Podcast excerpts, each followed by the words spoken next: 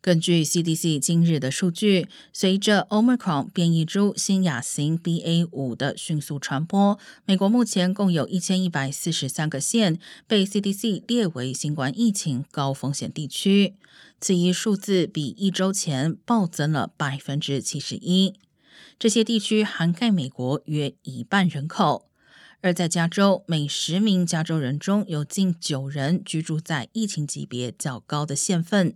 其中，洛杉矶县的新冠病例率持续快速上升，平均每天新增约六千八百例，单周增幅达百分之三十五，是自阵亡将士纪念日长周末以来环比增幅最高的一周。